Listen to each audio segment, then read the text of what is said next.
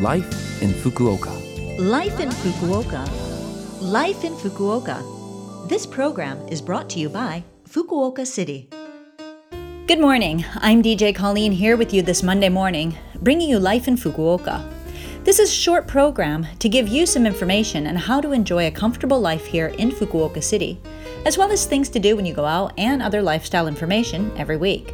So make sure you tune in every Monday morning for all of the info in English with me, Colleen. Life in Fukuoka.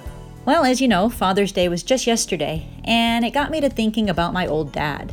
He'd be insulted hearing me say old, though. He's a pretty cool guy, definitely has his faults, who doesn't, but I've learned a lot from him. Although I thought he was pretty annoying when I was growing up, making me help him out with things when I really just wanted to go out and play, Looking back, everything he made me do has proved to be useful, even though at the time I had no idea that it would be. I'm pretty handy around the house when I need to be, thanks to him. I can repair small things, change the oil and tires on my car, even though I don't have one now, take care of my bicycle, know how to work power tools, build a fire, set up camp, the list goes on. I'd say if there were ever a case in which we needed to survive on our wits and skills, my dad would be the first person I'd look to. I, of course, wished him a happy Father's Day yesterday. It would have been nice to have sat down and had a beer with him, but without a Dokodemo door or a Star Trek style transporter, it's kind of hard. Virtually, it is as well. He's not quite up with the digital times. Guess I'll have to save it for the next time I'm back in the US. Life in Fukuoka. Now it's time for a couple of announcements from Fukuoka City. The first is about disaster prevention. In Japan, from June to July, we have a rainy season, a time in which there is a lot of rain. And due to all of this rain, this is also a period in which natural disasters easily occur. In July 2017, in Fukuoka Prefecture, record levels of heavy rain caused a huge amount of damage. During heavy rains, do not go near rivers, coasts, or cliffs near mountains, as these become dangerous places. Please take actions that will protect your life. You can take a look at Fukuoka City's homepage to find information on hazard maps and disaster prevention.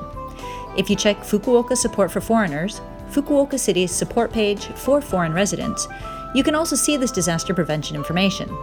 Make sure you check in advance the evacuation centers and safe routes for the area that you live in, because you never know when danger will strike. Important information is also posted on Fukuoka City's official Facebook page, Global Community Fukuoka, and on the Fukuoka City International Foundation's Facebook page, Fukuoka City International Center, Ataka Fukuoka. If you follow these pages, you will receive regular updates on important information. There's one more service to mention here from Fukuoka City.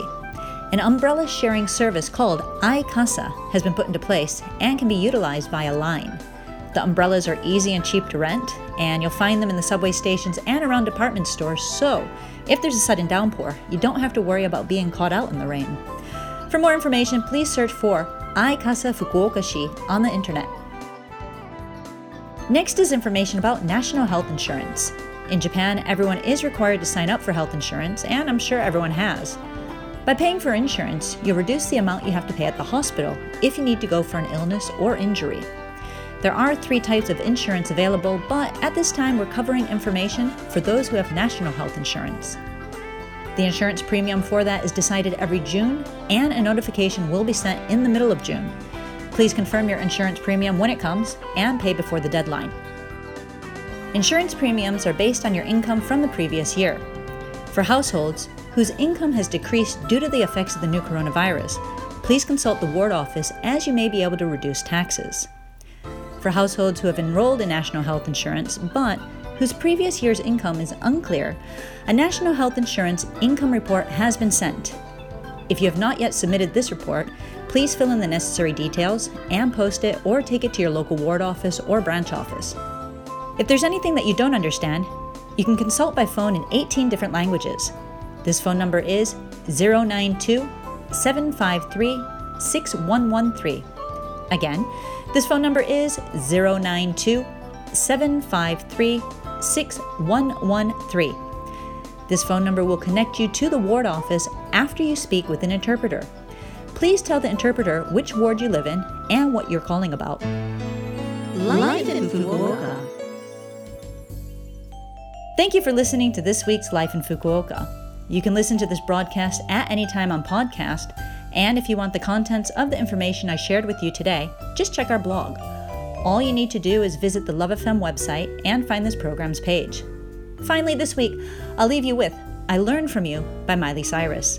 I guess she must have learned as much from her dad as I did mine. Have a great day and speak to you next week.